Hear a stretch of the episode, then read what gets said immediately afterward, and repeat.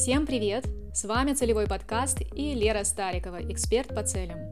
Здесь вас ждут реальные истории людей об их профессиональной реализации и пути поиска себя. Но самое главное, мы будем исследовать истинные цели и идеи, которые лежат в основе деятельности наших героев. Устраивайтесь поудобнее и вдохновляйтесь. Третий гость целевого подкаста – Лиза Патюрель, русская актриса, мигрировавшая во Францию.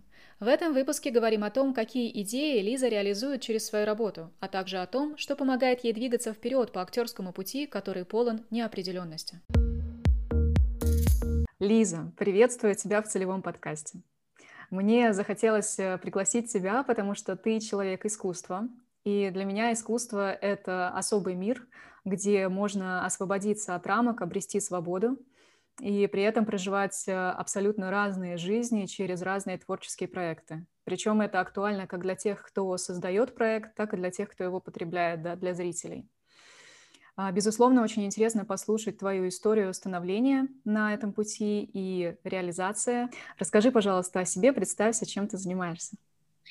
Спасибо, Лера, за приглашение. Это очень э, лестно, очень интересно. Я действительно надеюсь, что, может быть, моя, моя история кому-нибудь э, чем-то поможет и кого-то заинтересует, может быть, вдохновит, э, не знаю, может быть, кого-то убедит в том, что актерство — это очень сложный путь, потому что действительно на нем много разного. А, меня зовут Лиза Патюрель, я актриса. Я родилась в России, в городе Таганроге.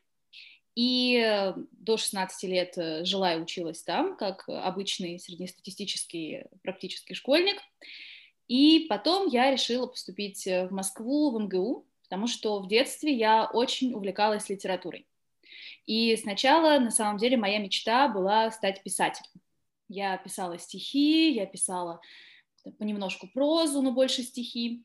И я очень много участвовала в олимпиадах, то есть я была абсолютно убеждена, что моя жизнь так или иначе будет связана с литературой. А, и таким образом пришло решение поступать на филологический факультет МГУ, что я и сделала, собственно. Но очень быстро, каким-то совершенно магическим для меня образом, в моей жизни появился театр.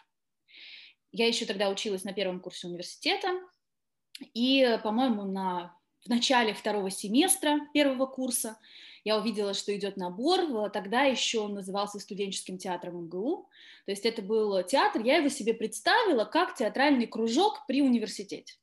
Все тогда искали, кому бы чем заняться, куда приткнуться, какое-нибудь внешкольное, да, внеуниверситетское занятие. И я пошла на это прослушивание, которое оказалось э, намного серьезнее, на самом деле, чем я ожидала. И прослушивание это я прошла, и все, моя жизнь изменилась кардинально. То есть я просто с первого же занятия в этой, э, в этой учебной студии нырнула в новый мир. Я действительно понимаю, что это был просто поворотный для меня день. Я прекрасно помню, как я звонила родителям и говорила, что меня взяли, притом это было настолько сложное испытание, что у меня, мне кажется, было радости больше, чем когда я поступила в МГУ. Э, да, моя жизнь после этого настолько тесно переплелась с театром, с актерством, что разделить их уже было невозможно. Я проработала в этом театре, который очень быстро отделился от МГУ, то есть на самом деле уже на тот момент это был не студенческий театр МГУ, это был уже полноценный э, московский открытый студенческий театр, который потом э, избавился от приставки студенческий от этого слова, получил свое здание на Большой Садовой, где он находится и сейчас, стал полноценным театром, своим полным репертуаром, в котором я проработала 8 лет. А, достаточно быстро я стала получать ведущие роли, тоже это был какой-то внезапный для меня виток жизненный, который во многом определил мою жизнь. А, ну, параллельно я, конечно, закончила МГУ, я защитила диссертацию, потому что все равно эта тема всегда меня очень интересовала. А, и вот так на протяжении восьми лет мне удавалось совмещать э, учебу, науку да, в какой-то степени и работу в театре. Но потом э, моя жизнь в очередной раз решила, что все, слишком уже все спокойно, скучно, надо все менять.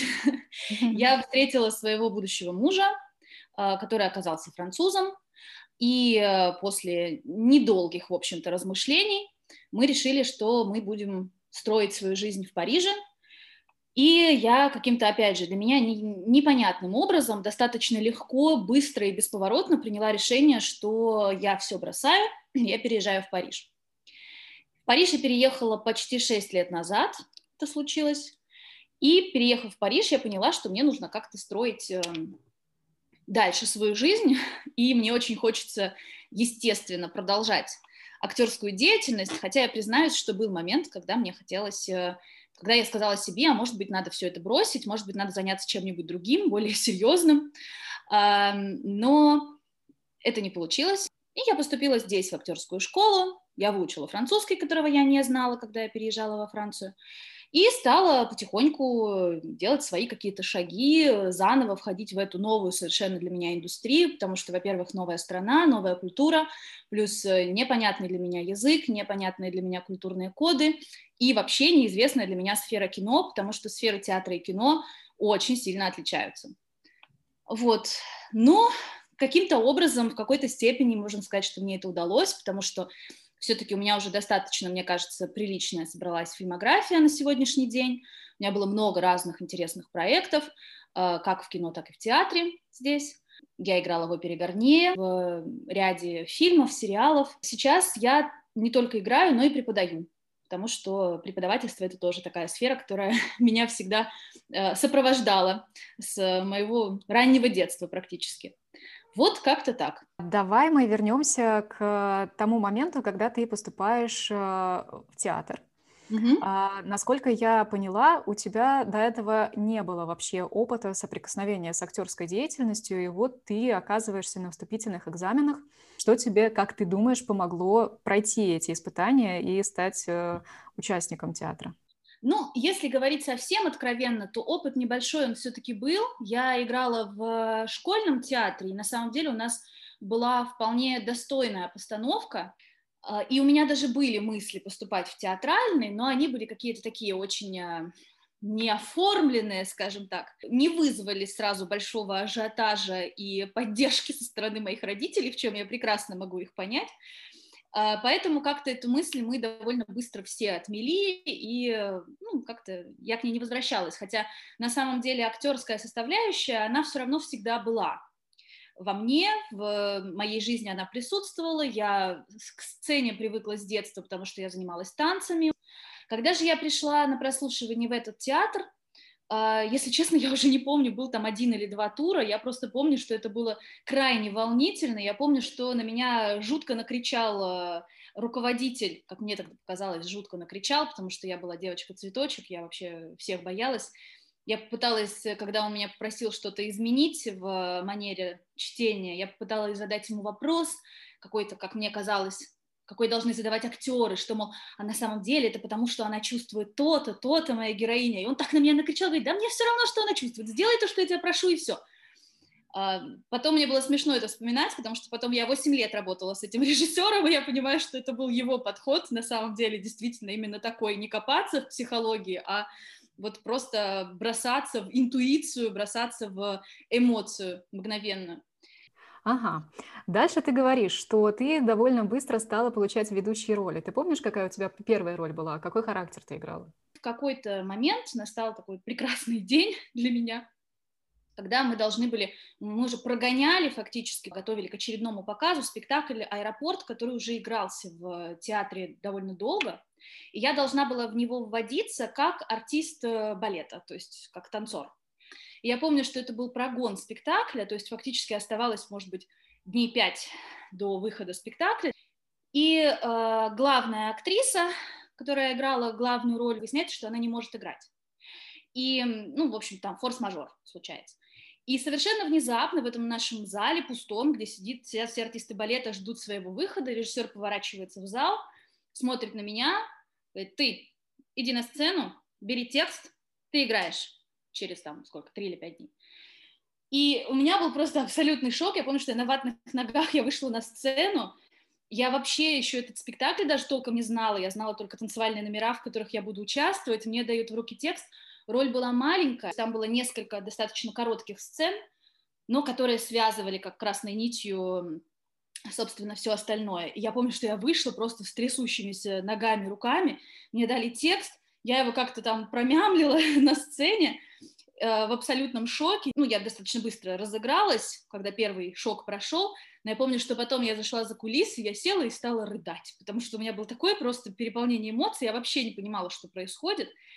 Я помню, что ко мне все подходили, все мэтры, с которыми мне нужно было играть, и они все меня так успокаивали, говорили, да ладно, ты не понимаешь, все, начинается новая эра, Лиза, все, ты с нами, браво, давай. Так оно, в общем-то, и было. Вот. А потом, достаточно недолгое время спустя, я получила роль э, Роксаны в спектакле «Сирано де Бержерак», тоже экстренно, буквально за месяц. Опять же, там случился форс-мажор с главной актрисой, просто вот как-то так я оказывалась в нужное время в нужном месте. И буквально за месяц до выпуска спектакля, а это был уже очень большой, масштабный, двухчасовой, даже больше спектакль, эм, огромный, с кучей декораций, с э, там, 40 или 50 актерами вовлеченными. Ну вот это уже была роль вообще всей моей жизни на тот момент. И это все случилось вот какие-то полгода. Несмотря на внезапность этого начала, ты быстро адаптировалась, быстро привыкла к такому да. новому этапу. Да. Что ты чувствовала в, те, вот в тот период? Какие перемены в тебе происходили? Как это на тебя влияло? Достаточно быстро пришло ощущение того, что ну так и должно быть, все, все правильно. Я люблю играть, я обожаю это, я обожаю сцену. У меня было ощущение, что вот все, моя жизнь, она в порядке, так и должно быть, потому что э, я на своем месте. Это действительно мое дело, это дело моей жизни, тогда мне это стало очень э, совершенно очевидно. Что для тебя значит быть на своем месте? А, что ты там чувствуешь такое, что тебе это дает понимание? Вот я здесь, я здесь должна быть первую очередь, если честно, я, наверное, такой человек э, гедонист, эгоист. Для меня я на своем месте, когда я получаю просто абсолютный беспрекословный кайф от того, что я делаю. когда я понимаю, что каждая минута вообще, даже если это нужно правильно услышать, потому что это не всегда это не означает, что это всегда приятно, это не означает, что это всегда легко. Нет, я вспоминаю сейчас театр, и на самом деле, может быть, первое, что я вспоминаю, это очень тяжелые моменты. Это слезы, это э, обиды, это переживание, что у меня не получается, это сомнения в себе.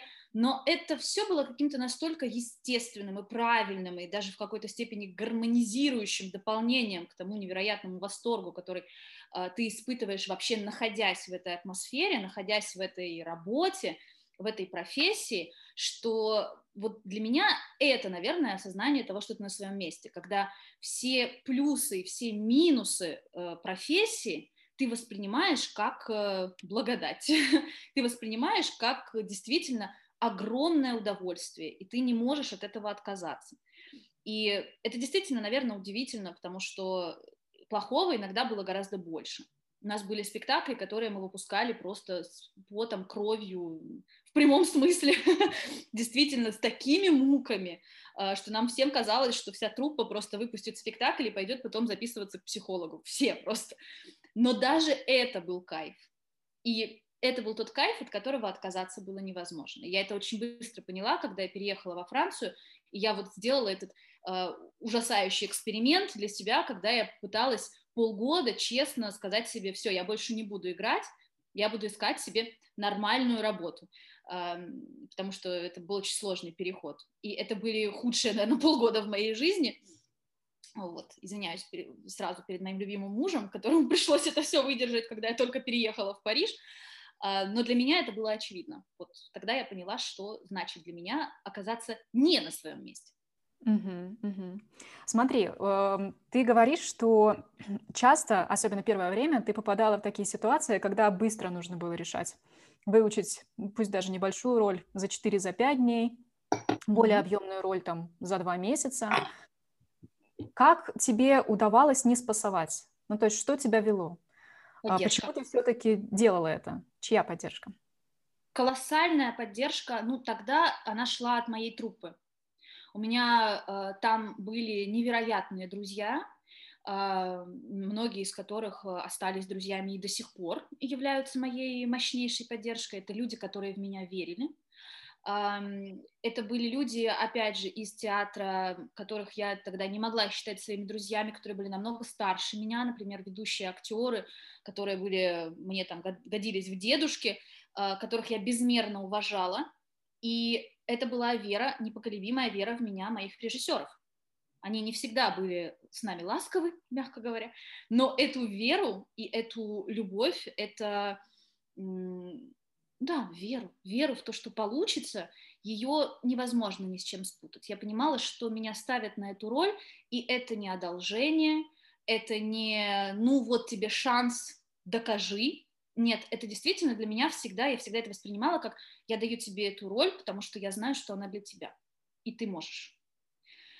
И для меня вот эта человеческая поддержка, причем мне было важно, что эта поддержка шла от людей, которые варились со мной в одном котле, скажем так. Потому что я, конечно, тоже получала поддержку от родителей, от друзей из университета, но мне было важно получать ее от тех людей, которые точно понимают, через что я прохожу, и точно понимают, к чему я должна прийти. То есть здесь мне важно было говорить на одном языке с людьми, и это вообще для меня, наверное, ключевой момент, когда я оказываюсь в любой сфере своей жизни без поддержки людей, которые точно понимают, что это такое, мне сложно ее чем-то заменить для себя. То есть для меня вот этот эффект сообщества, он, наверное, самый-самый мотивирующий, самый двигающий. Когда ты переехала во Францию, ну, безусловно, ты попала в новую среду, совершенно другую, совершенно другая культура и менталитет – и нет больше привычной деятельности, нет этого сообщества, которое тебя поддерживало. Что с тобой в этот момент происходило? Почему ты приняла решение попробовать нормальную работу поискать, как ты говоришь?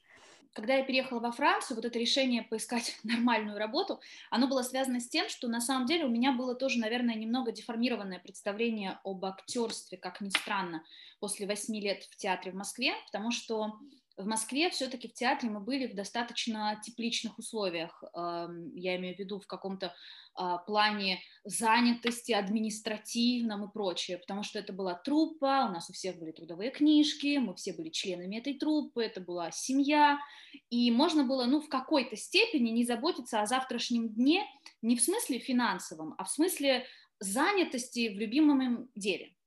Во Франции так не работает. Во Франции практически, за исключением комедии францез, нет театров, которые работают с постоянной труппой. То есть это антрепризы. И актеры постоянно находятся в поиске проектов. И актер ввязывается в новый проект, играет его там 2-3 месяца, может год, потом проект закрывается, и актер ищет новый проект, новую труппу, новых режиссеров. То есть здесь вообще очень мало э, э таких сообществ, которые были у нас. И как только я это поняла, на самом деле, переехав, ну и переезжая, у меня было страстное желание все поменять в жизни. Я была убеждена, что э, французского я не знаю, как можно играть, если ты не знаешь французского. В общем, было у меня какое-то стремление осесть. Я себя представляла на такой более степенной работе, а к тому моменту в Москве я параллельно с работой в театре я уже защищала диссертацию, то есть я уже не торчала целыми днями в университете, я параллельно работала в школе. Я преподавала русскую литературу в школе, а, и, в принципе, мне нравилась эта работа. То есть это не, было, а, это не было делом моей жизни, но я получала от нее удовольствие, потому что, опять же, там была совершенно чудесная атмосфера, а, мне было приятно работать с детьми, и я как-то думала, все, вот я переезжаю, выхожу замуж, я становлюсь такой степенной Матроной, работа мне нужна степенная, серьезная, например, учитель какая-нибудь достойная. Вот. А, но я очень быстро, как я говорю, я поняла, что а, мне просто перекрыли кислород. Без возможности играть я мне перекрыли кислород, и так жить я просто не могла, поэтому у меня не осталось выбора фактически, и мне пришлось идти искать себе эту возможность искать новое сообщество, искать какой-то выход моей творческой энергии, потому что закрыть этот кран оказалось невозможно. Сколько времени у тебя занял поиск первого проекта? Совершенно другая среда, да, совершенно другие правила. С какими сложностями ты там столкнулась? На самом деле, вообще самый-самый первый проект э, появился очень быстро. На самом деле, самый первый проект появился, наверное, вот как раз где-то через полгода, потому что эти первые полгода, они у меня были довольно плавающие. То есть я уже как бы всем сказала, что я уехала из России, у меня уже не было жилья в России, я сдала свою квартиру, я переехала туда, но пока мы готовились к свадьбе, мне еще нужно было разбираться с визами, мне нужно было переделывать себе визы, мне еще нужно было прилететь на защиту диссертации, то есть эти полгода, они были крайне суматошные, сумбурные для меня, но мне их хватило, чтобы понять, насколько мне не хватает вообще актерства. И когда я уже переехала во Францию окончательно, все, все, все точки все были расставлены над «и», все, я уже поняла, что у меня нет уже билета в Россию, я остаюсь здесь.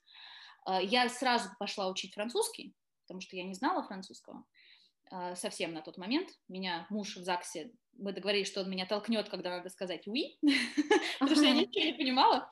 Я сразу бросилась учить французский, и это было летом, и где-то параллельно вот в какой-то это из этих летних месяцев, уже точно не помню в какой, я каким-то чудом, я даже не помню как уже, может быть, через Facebook, я увидела объявление о том, что в киношколу для студенческого фильма ищут э, э, русскую актрису. И это была совсем крохотная вообще роль, это был короткий мет, то есть там роль была, наверное, 30 секунд, даже, даже, наверное, это слишком много. Тогда я фактически первый раз оказалась на съемочной площадке во Франции, и вот это был, наверное, такой клик, да, у меня в голове, какой-то щелчок, когда я поняла, что на самом деле стоп, все возможно. Так, стоп. Я думала, что это вообще невозможно. А вот есть же варианты все-таки. Я во Франции, я познакомилась с, с какой-никакой маленькой французской съемочной группой. Я на съемках, я играю 30 секунд, мне дали поиграть. Боже, какой это кайф. Я уже почти забыла, какой это на самом деле кайф. И после этого дня, потому что это был один короткий съемочный день, я вернулась домой, и э, мы решили совместно с мужем, что хватит мне себя мучить, что надо идти в актерскую школу здесь, чтобы там улучшить свой французский, чтобы там как-то познакомиться с народом, чтобы влиться в местную тусовку, в местную систему. И, собственно, это я и сделала. Я засела за французский, и в конце августа я сдала вступительный экзамен, прошла на последний курс сразу и э, попала в эту актерскую школу. А там уже параллельно пошли сначала студенческие проекты, естественно, короткометражки, чтобы иметь видео, чтобы сделать шоу-рил так называемый, с которым можно уже подавать заявки. Ну и дальше уже, по-моему, ну, по-моему, уже в первый же год у меня начали появляться какие-то маленькие оплачиваемые проекты, а два, по-моему, года спустя у меня была первая роль в полнометражном фильме, большая роль, не, не главная, но роль второго плана, но в таком же большом фильме, который шел в кинотеатре, шел в прокате. И в какой-то момент я стала играть роли совершенно разные. А, то есть мне на самом деле сейчас даже сложно сказать, что у меня есть какой-то свой определенный типаж. То есть я в любом случае я драматическая героиня, но у меня действительно бывают роли, которые иногда я сама просто так смотрю и удивляюсь. Вот в первом своем полном метре я играла паралимпийскую чемпионку, аутистку из Польши. Мне нужно было учить польский язык для этого. В другом проекте я играла молодую еврейку во время оккупации во Франции во Второй мировой войне. Одна из последних ролей я играла слепую девушку, которая находит лекарство, которое позволяет ей прозреть на несколько часов. Интересно, как проживание разных характеров и разных ролей отражается на, на тебе, на твоей жизни. Как это раскрывается в твоей жизни? Может быть, какие-то новые грани в тебе открывает? Новые грани, конечно, всегда. А, но я бы сказала, что у нас была такая замечательная поговорка еще в театре. Выходя из театра, не забудьте выйти из роли очень важно, чтобы все-таки роль, она оставалась ролью, и чтобы она не модифицировала твою жизнь, твою, эм, твои установки, то есть нельзя сливаться с ролью, нужно четко эту границу иметь, потому что роли иногда бывают очень сложные, психологически очень тяжелые роли, э, и если не уметь не привносить их в свою жизнь, то можно просто сойти с ума, мягко говоря. Вот у меня последняя роль была для Лос-Анджелесской киношколы, очень-очень престижной. Это был фильм, а, посвященный э, трагедии, которая произошла в Париже в Батаклане в 2015 году. Если mm-hmm. слышала, помнишь, э, там был, э, это был теракт, где погибло очень-очень много людей. И я играла молодую мать, у которой пятилетний ребенок, его играл мой сын, мой настоящий сын. Она потеряла своего мужа, то есть отца ребенка, когда еще была беременной во время трагедии в Батаклане. Она не может э, избавиться от этих воспоминаний, она не может на самом деле на 100% уйти в воспитание ребенка, потому что она она фактически, ребенок с ней разговаривает, она его не слышит, ребенок к ней приходит с рисунками, с подарками, а у нее перед глазами все равно продолжают вставать вот эти э, жуткие картины из, из того, что происходило. И роль была адски тяжелая, потому что ее невозможно играть без полного погружения.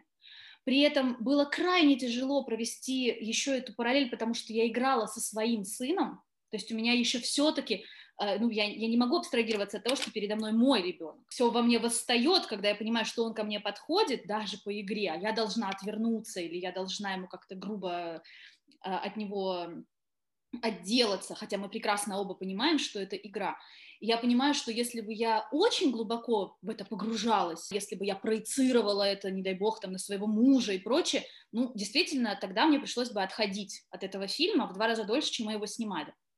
Поэтому каждая роль, конечно, очень сильно влияет, но скорее влияет рабочий процесс, влияет а, погружение на площадке. Но я всегда стараюсь все-таки вот эту заповедь, да, вышел из проекта, выйди из роли, все-таки ей всегда придерживаться. Что потрясающе, просто добавлю, это, конечно, возможность давать здоровый выход эмоциям в роли. Я очень-очень повышенной эмоциональности человек, и в какой-то степени вот эта работа, она действительно позволяет здоровым образом проживать разное, даже когда совсем не связано с, с ролью, с тематикой, она позволяет проживать и свои собственные эмоции и давать какой-то такой э, классный, здоровый, мощный эмоциональный выплеск.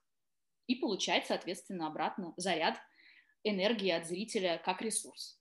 Здорово, вот это очень э, экологичный способ э, реализовывать себя, когда ты знаешь, что у тебя повышенная эмоциональность, но ты э, не отравляешь пространство вокруг себя, а ты направляешь эмоции в дело, да еще и отдачу от этого получаешь, да, вот это круто. Я, к сожалению, знаю много актеров с повышенной эмоциональностью, у которых как раз проблемы вот с выходом из роли. И здесь очень-очень-очень тонкая грань, на самом деле. Как Потому мне что... кажется, вот здесь важно понимать, а какая ты для того, чтобы роль оставить, да? О, да. А, как у тебя складывалось вот это понимание? Где грань между тобой и ролью? Если честно, мне кажется, что я до сих пор понятия не имею, какая я. Я до сих пор э, блуждаю в потемках, в поисках того, какая я на самом деле, потому что э, я думаю, что это не столько связано с ролями, Uh-huh. Сколько это связано с какой-то, не знаю, ролью в социуме, которая очень давит. И эм, после переезда в другую страну, конечно, поменялось все, начиная от э, манеры общения, которую я вынуждена была подстраивать так наугад, да, э, заканчивая вообще невозможностью говорить на родном языке, что, конечно, очень сильно влияет на твою свободу выражения и э, ну, так, так или иначе влияет на личность. То есть я думаю, что здесь больше у меня с этим было сложности, нежели с влиянием ролей. Но, конечно, когда я помню, что просто самые такие длительные, самые э, глубинные такие поиски э, роли, поиски персонажа, они у меня были в театре, потому что в театре и проекты были гораздо более долгоиграющие, играли мы их по много лет, и когда тебе нужно, вот, например, Роксану я играла 6 лет, и mm-hmm. когда ты в течение шести лет каждый месяц по несколько раз в месяц играешь одну и ту же роль, тебе просто необходимо э, копать все глубже и глубже, чтобы находить для самого себя механизмы, которые э, не позволят э, этой роли тебе наскучить, которые каждый раз заставят проживать все заново. Это тоже очень интересная на самом деле работа, потому что ты уже все знаешь прекрасно, каждый шаг свой партнера ты знаешь, но тебе нужно все время находить в этом что-то новое. И вот это был потрясающий поиск, потому что для каждой из таких ролей у меня было много спектаклей, которые мы играли по несколько лет, и роли все были совершенно разные.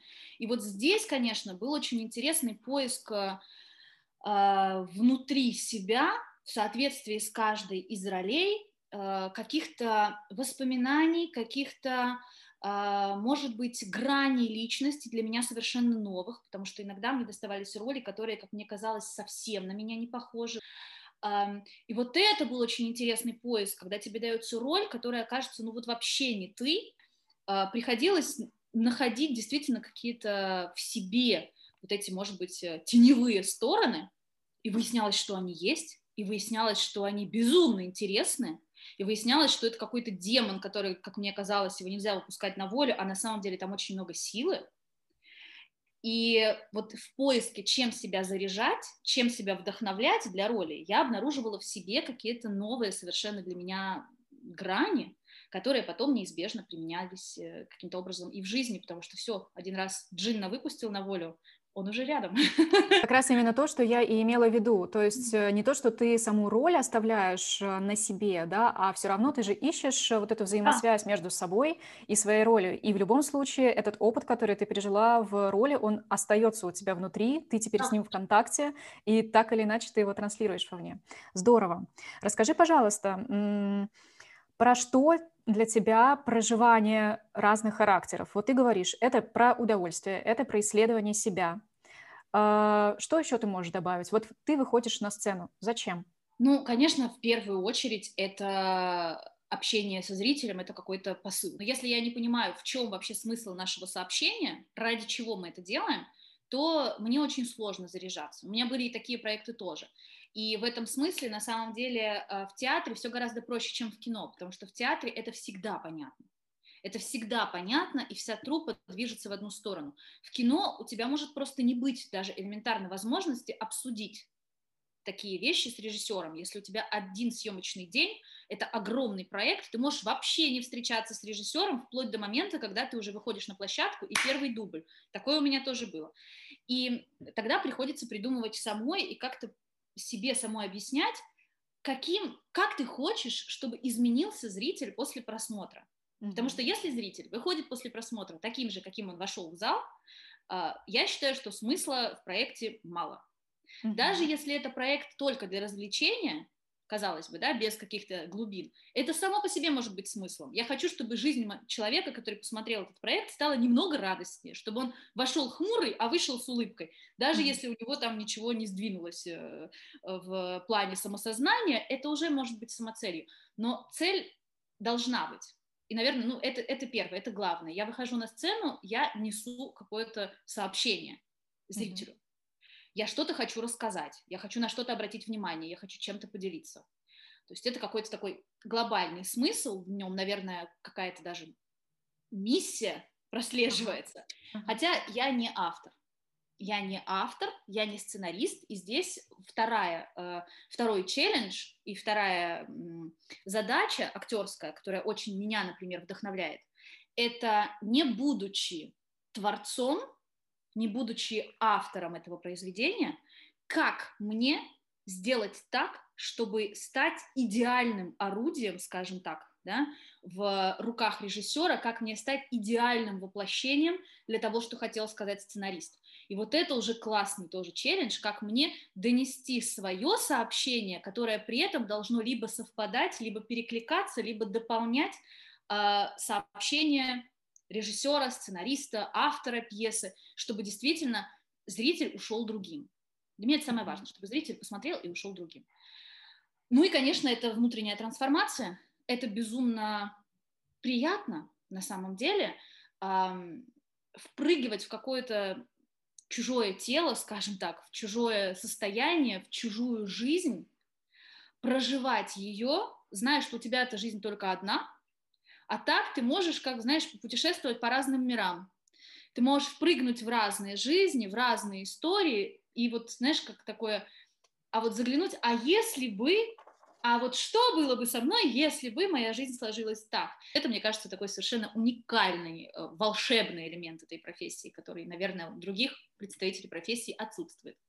Это то, как раз о чем я говорила в начале. Это актуально как для исполнителя, да, для тех, кто создает этот э, продукт, эту сказку, так и для тех, кто ее смотрит, э, кто ее Нет. потребляет. Это действительно возможность прожить разные жизни, получить разный опыт, э, уйти от э, обусловленности, от какой-то ежедневной рутины и вот погрузиться на этот час или два или даже 15 минут э, в какую-то совершенно другую жизнь. И это как в детстве, когда еще ты открыт, мир открыт, Mm-hmm. И это, конечно, мне кажется, это да, классно, это про свободу.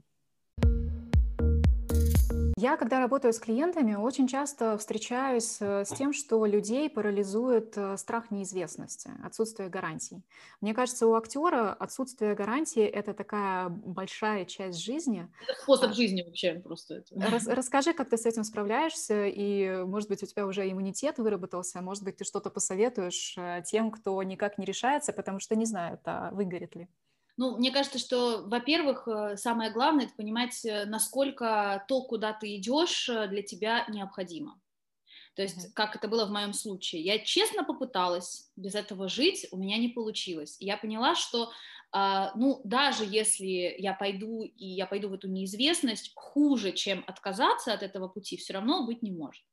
Конечно, страх неизвестности – это вещь жуткая, действительно, потому что это и отсутствие стабильности, это и постоянный вопрос к самому себе, вообще где я, кто я, туда ли я иду.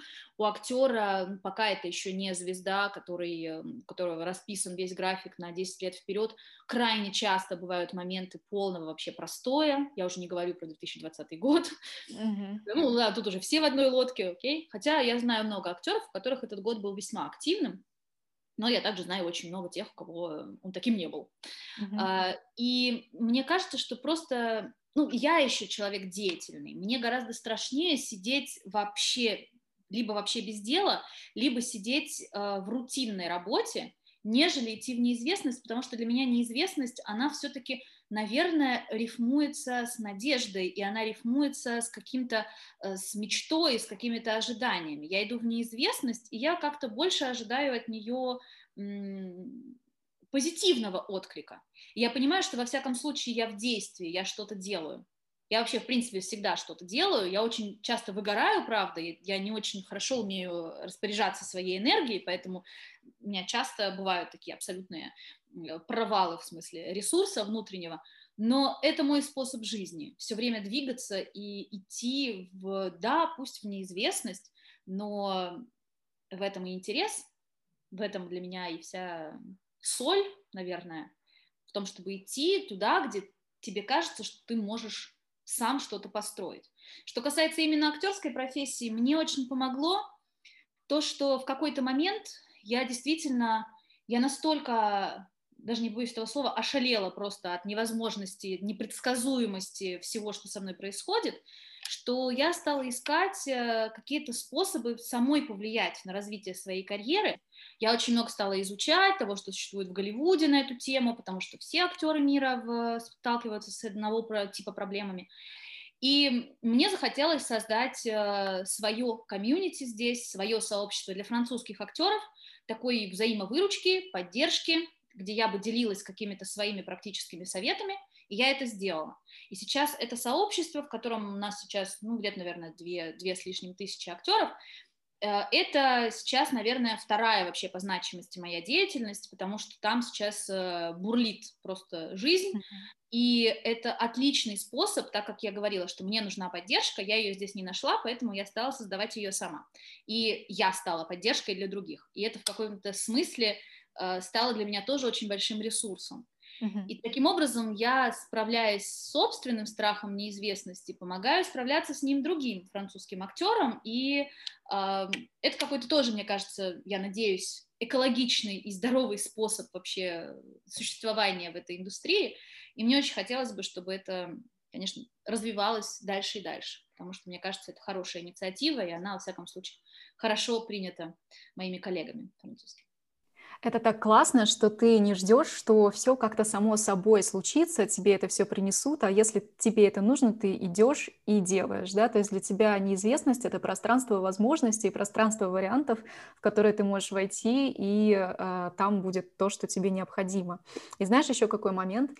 Когда мы живем в неопределенности постоянной, безусловно, нужно что-то, что было бы стабильным.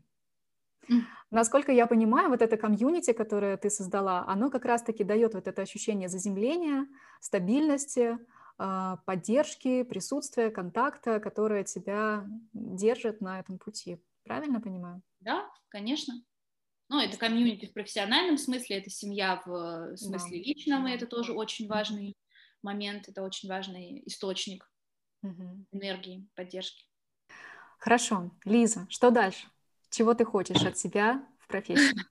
А, я переехала во Францию, и я все-таки больше повернулась в сторону кино, и если выбирать, то я бы, наверное, все-таки склонялась в сторону кино. Потому что сейчас mm-hmm. это та атмосфера, это та работа, это тот э, способ проживания, который мне сейчас откликается больше.